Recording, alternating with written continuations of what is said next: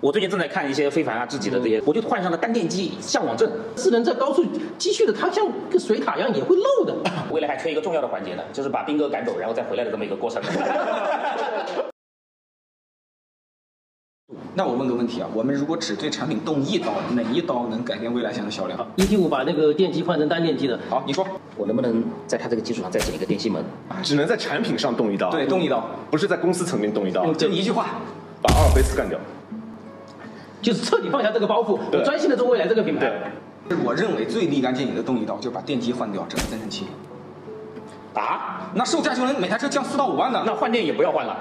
那对于未来这家公司来讲，等于是这个是改变旗帜我了。觉得你这个不可这个好累太人夸张了，这个太夸张我了。认为这个完全不可行，但我想说的就是一个激进的观点，就是很多人说未来今天产品不行，我没觉得不行。对的，现在最核心的问题就是价格太高。如果我们没有一个大电池的包袱，它是能把价格干下去，用一个增程，少用四十度电池，我没觉得这个产品有任何问题。你这样子的话，其实它不仅仅是一个改，它相当于是整个把体系公司就整换个平台全部都重新去，无无论是 NT 一还是 NT 二，都不可能去把它改成我一个懂增，程。我是完全的假设。好，这个问题难道不是创始人对整个行业趋势的把控，以及每个行每个趋势下推出不同的产品的把控能力吗？比如说，正好在这个当口下，它增程，比如说在今年会很好卖，对不对？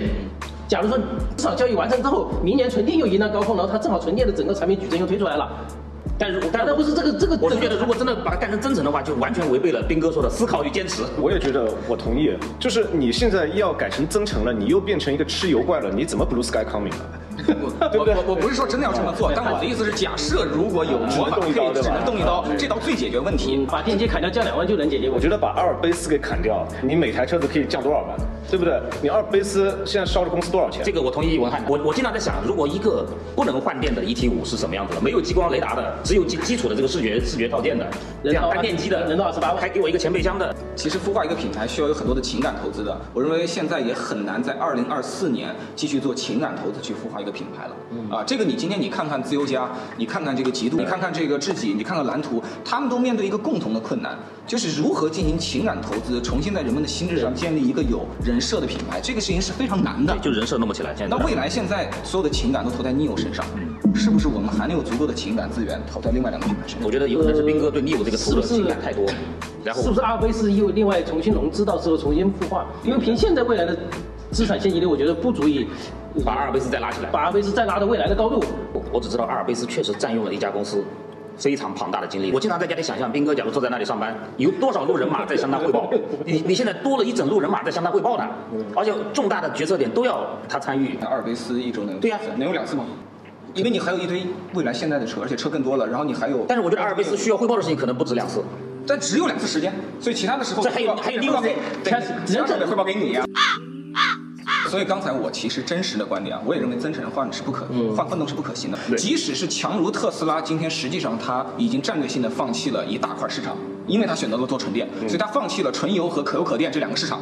在中国市场就是三大块市场，叫纯油、可油可电和纯电。对特斯拉选择了在第三个市场做王者，对吧？这是特斯拉战略。比亚迪选择两个都要，其中的第一个它放弃了，现在蔚来也是选择进入第三个。那在我看来，还有一张牌是可以打的，就是尽可能的让你的价格嗯降下来，但是不要丢掉高端车应有的定位。但有没有一种可能，这个力宏跟斌哥在很多场合说过，我们的开票价是目前国内最高的。对我觉得他们好像很维持这个，很在意这件事情我。觉得这个没有一点意义。你维持这个靠单价格是以你牺牲销量为前提，就是我们今天中国出现了一个品牌能跟 BBA 掰手腕，这个我作为一个中国人，作为汽车产业的从业者，作为前未来员工，我都很骄傲。对未来是选择了正面向国际一线的高端品牌进攻，我觉得这个是很牛逼的。但是我想说的是，就是你没有必要比他们的同级别再贵，你可以做到最起码打平 BBA 中最低的最低的那定价个定价就够了。而且我们如果去看二零一八年的第一代 ES 八。当年是怎么定价的？四十四万八千起。对当年的奥迪 Q 7多少钱起步价？对七十吧。对，对吧？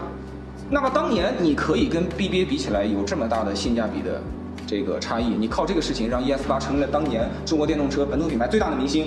为什么我们今天在同级别，我们一定要比 BBA 还要再贵一些？对，就差那三万块钱左右。而且完全可以不比它贵，不用牺牲财务。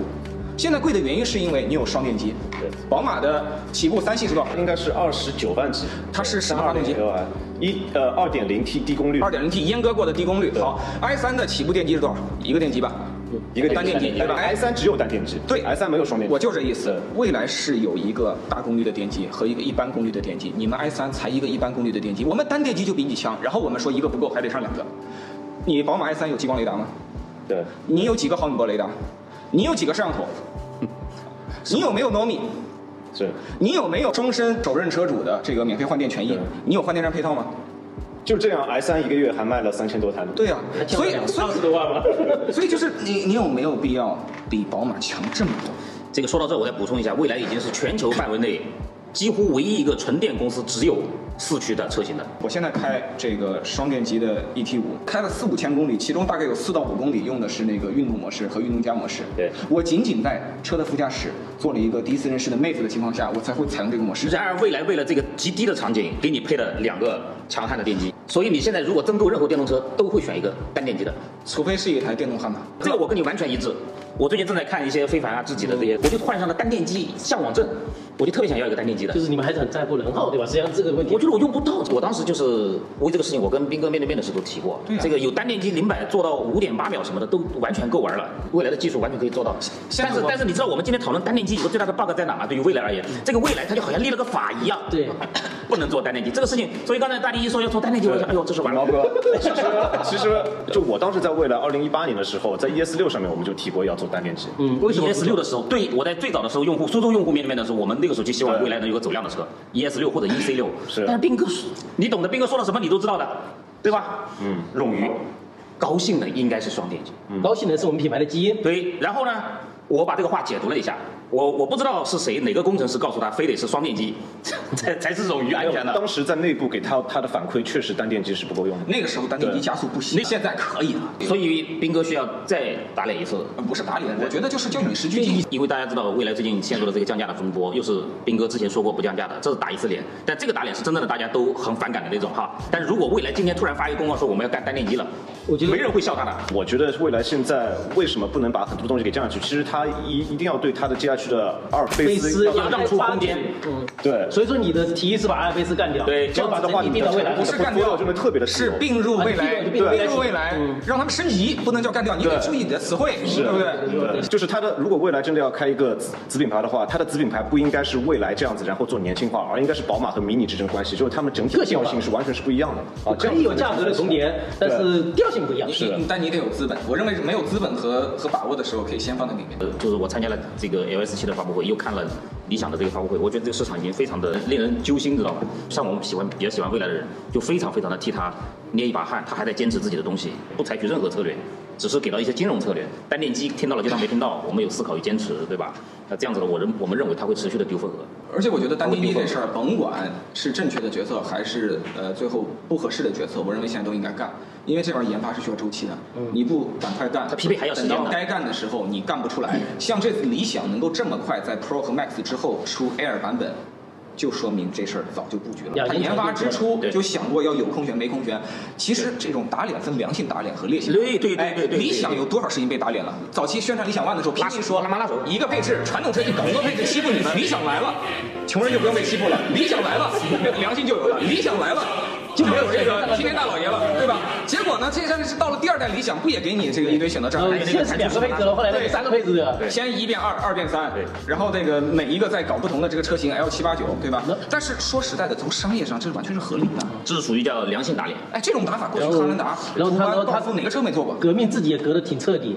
你说那个三连屏，他开创的，嗯，一帮人在学过去之后，他他说扔就扔吧，说扔就扔了。这种打脸啊，大家是笑谈，对一笑而过，用户继续买单。嗯，但是降价这种呢，肯定是不对的。就是但是我认为，如果哪天未来突然出单电机了，这也属于良性打脸的这种范畴。没错我觉得没哪个未来车主会不高兴或怎么我 样，非常高兴，这或不者是涨，我或者靠！很少。对，嗯，我还有一个观点啊，就是我认为终身免费换电这个权益也值得商榷。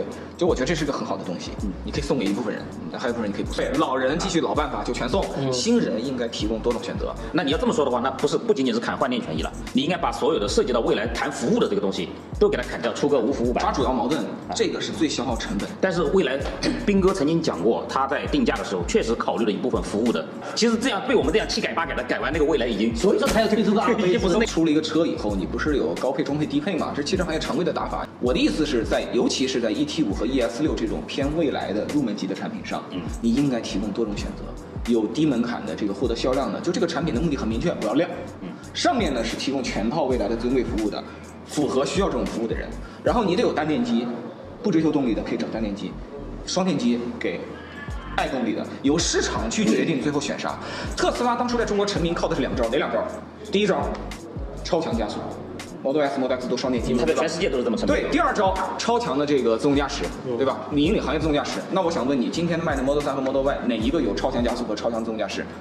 占比有多少，FSD 是没人买的。 ？FSD 占比不到百分之零点三，对吧？然后这个双电机的版本占绝对少数大。家大多数人啊，我是大多数人建议买最便宜的，对吧？对，人生都是这样的，大多数人呐、活的一辈子活一个人设。我是买东西买一个人设，我是觉得我们今天讨论了半天，唯一有可能能实现的，就是有可能让他良心打脸的，就单聊一个单电机，可能未来某一天，斌哥哪一天早上起来突然睡醒了啊，我们就干个单电机吧。其实我们是聊的一个很大的话题，落到了单电机上面。我们再往高的上面去看，如果未来此时此刻现金流非常的充裕，然后他也没有把自己的摊子铺的特别广，我觉得他现在坚持的很多东西，他可以去坚持，因为他有底气。我坚持是为了什么？放长线钓大鱼。以后我出一个像摩托三的这样子一个超级爆品的时候，我可以把这些钱全部都捞我回继来。续维持我的品牌的这种高的逼格，对都都可以。对，但是他一定是要最最后有一个东西去把这些东西给收回来的。但此时此刻其实很不一样的是，就是我们其实知道未来现在摊子铺的非常广。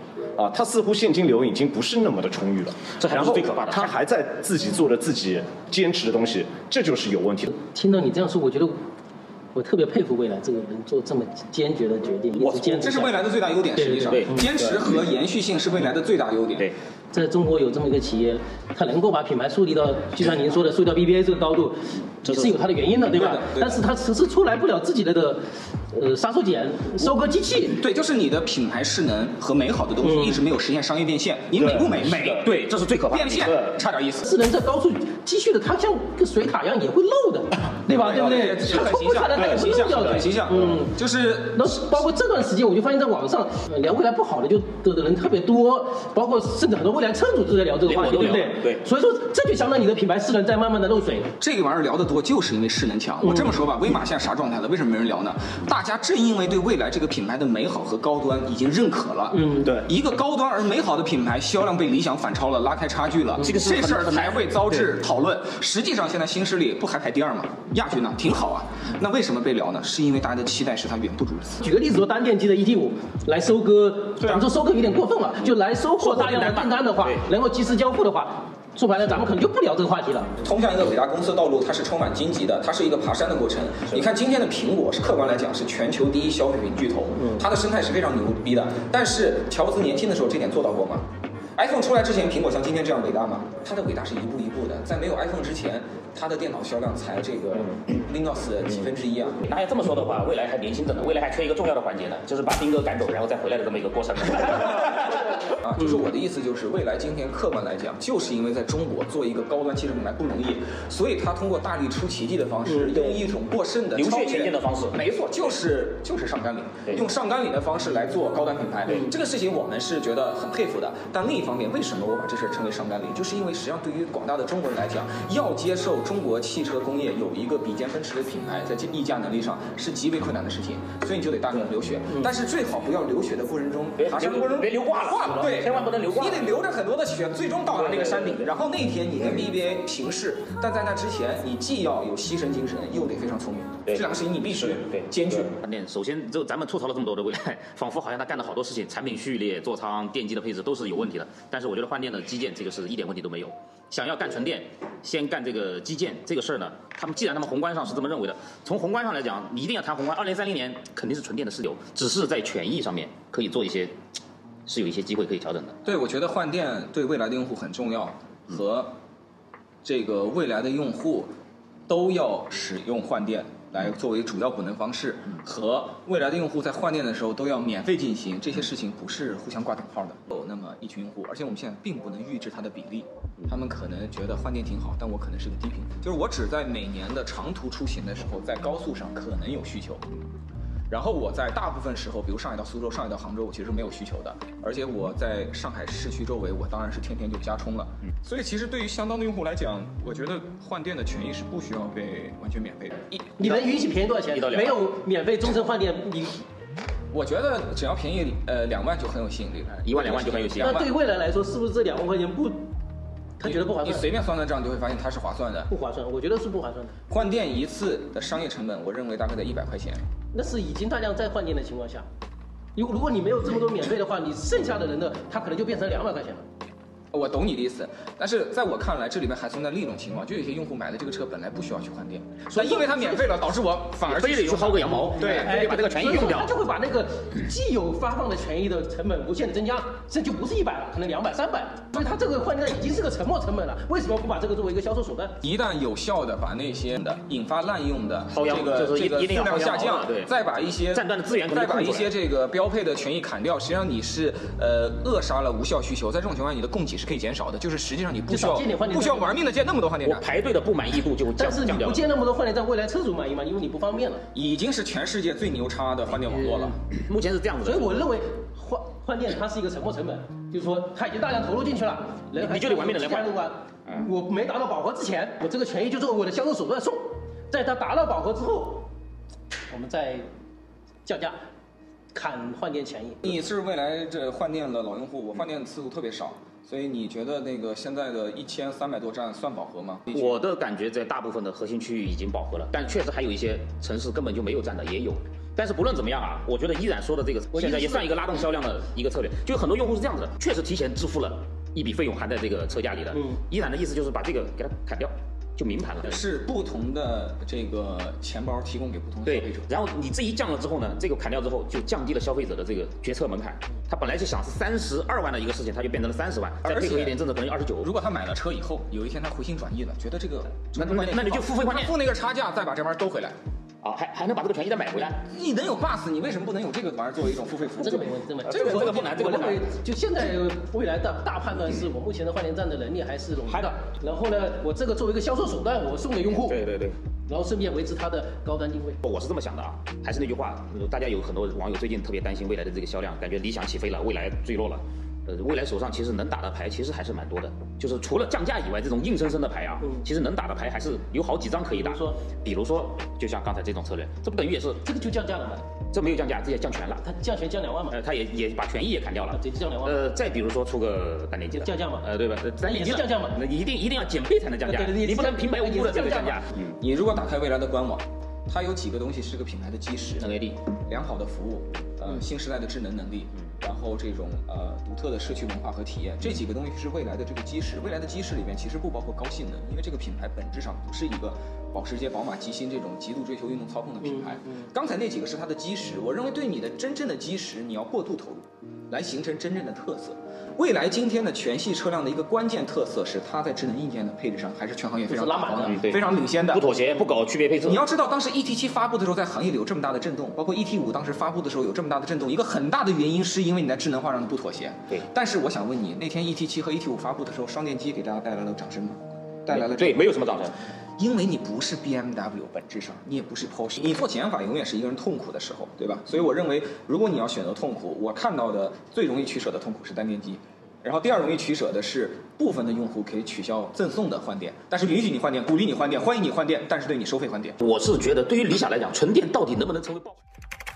为了理想下班特斯拉，欧拉为马和哪吒，然后领跑爱吃沙龙，爱维他。搬家心情又百车起。